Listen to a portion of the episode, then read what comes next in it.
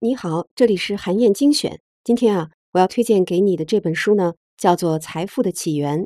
这本书的作者埃里克·拜因霍克是牛津大学新经济思想研究院的掌门人，曾经在世界著名的咨询公司麦肯锡担任全球研究所的合伙人。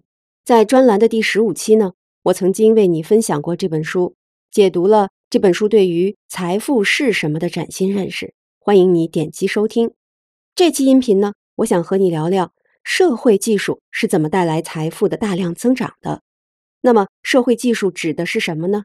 简单来说啊，大到国家、公司、货币，小到靠右行车、买东西排队这样的社会规则，都是社会技术。物理技术能够促进财富增长，这个不难理解。十八世纪以来的三次工业革命，各自以三类物理技术为代表，分别是蒸汽机。电气设备和计算机，他们的发明啊，让人类总财富实现了指数级的增长。现在呢，随着物联网技术的发展，第四次工业革命又会把人类财富带到新的高度。那么，社会技术又是怎么促进财富大量增长的呢？《财富的起源》这本书就告诉你啊，社会技术能够让更多的人在更广的范围里，更好的进行分工与交易，同时啊，分担风险。为人类社会创造出更多的财富。首先是分工这项社会技术。亚当·斯密早在18世纪就指出，分工可以让每个人都专注于自己最擅长的事情，大幅度的提高技能的熟练程度和生产效率。这样一来呢，虽然人们要和其他人分享劳动成果，但是因为能把蛋糕做得更大，所以啊，最终每个人分到的部分要远远多于原来单打独斗的时候。亚当·斯密就曾经举过一个生产别针的例子。生产别针呢，一共有多道工序，像是抽铁线、拉直、削尖、打磨、安装等等。如果让很多名工人每个人专门负责一道工序，那么平均每人每天可以做四千八百根别针。但是如果不分工，一个人一天下来可能连一根别针也造不出来。其次啊，是交易这项社会技术。因为不同的人有不同的需求，能够提供的产品和服务也都是各不相同的，所以啊，通过交易，人们能够得到对自己更有价值的东西。参与的各方呢，也都能从交易当中获益。比如说，农民用自己种出来的粮食换取铁匠制造的镰刀和锄头，那么双方就都通过这种交易，让自己的生活变得更方便了。最后啊，是分担风险这项社会技术。一个人的力量是有限的，而且在复杂的环境当中会面对很多的风险和不确定性。如果出现问题的时候，没有人能够帮助自己，那么一点点的意外都可能是致命的。如果能有一套分担风险的机制，让每个人在遇到困难的时候能够多一些保障，那么大家就更愿意去做一些风险更大，但是呢回报也可能更多的尝试和创新。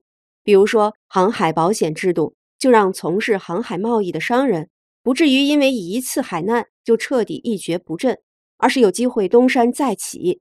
这就让商人们更有能力进行各种商业创新，创造出更多的财富。通过我以上说到的三点，你应该已经很好的理解了为什么社会技术能够创造更多的财富。但是啊，人心当中总是存在着贪婪的，所以要想保证社会技术顺利运行。人们就需要建立两种机制，来进一步的保证社会技术可以向前发展。接下来呢，我就来讲讲这两种机制分别是什么。第一种啊，是一定要存在一套让人们愿意主动参与的收益分配机制。怎么分配合作的收益是一个至关重要的问题。如果用错误的方式分配收益，那参与的各方都会感觉得不偿失，合作就会瓦解。只有让所有人都能够从合作当中获得好处，这样才能吸引人们认同并且遵守这套规则，形成一套稳定运行的社会规范。比如说啊，航海贸易就是一种风险非常大的商业模式，只有非常有钱的人才有实力玩得起航海贸易。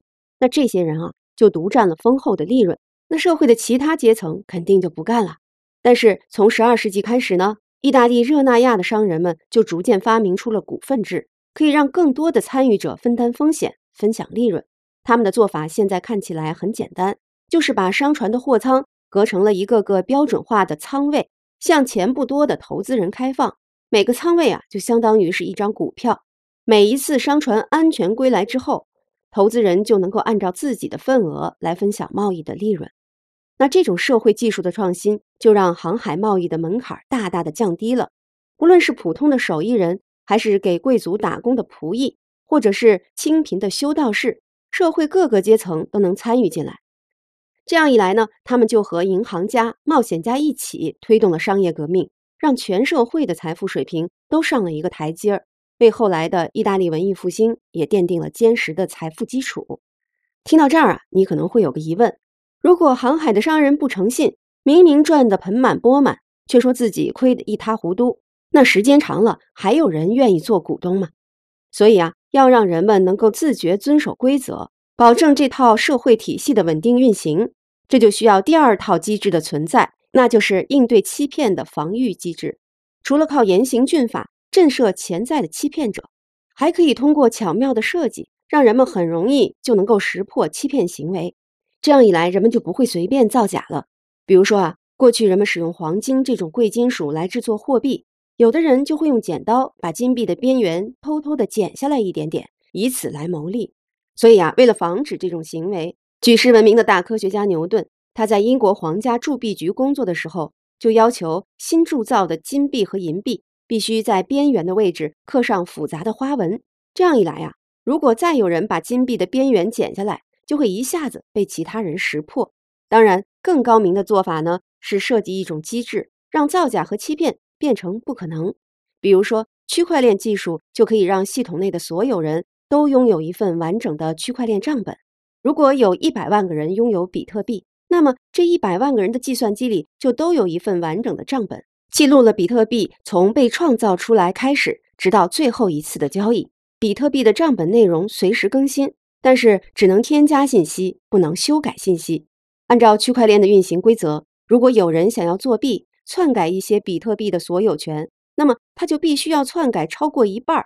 如果还拿一百万个人来举例的话，那么也就是说，要有五十一万个以上的计算机内的区块链账本要被篡改，这明显是不可能做到的。用户的数量越多，就越不可能得逞。区块链的运行规则就是一种社会技术，它建立起了一种机制，大大的提高了所有人对这套体系的信任度，让人们能更加顺畅地进行合作，促进了财富的增长。社会技术啊，能够让人们进行大范围的分工协作，可以大幅度地提升一个国家的生产力水平。有研究就发现，比起自然资源或者是科技水平，对于一个国家的经济发展来说，法治、产权、金融体系这些社会技术因素的影响力要更大。可以说，社会和市场是一个不断演化的体系。《财富的起源》这本书呢，就为你来审视经济、掌控财富提供了一个全新的视角和方法。如果商业领袖、投资人和决策者能够设计出一套良好的社会技术体系，让参与网络协作的人都能够从中受益。那么，所有人就都会心甘情愿地参与进来，社会目标呢也就能够更快、更好的达成了。好，以上就是我为你推荐的内容，欢迎你阅读《财富的起源》完整版的电子书，在战卢阅读 APP 上可以找到。也欢迎你在评论区留言，分享你的精彩观点。更希望你能把咱们的专栏转发给自己的朋友。本周五呢，我会在评论当中选出最精彩的。送出一本《财富的起源》电子书，结果会公布在评论区当中。韩燕精选，明天见。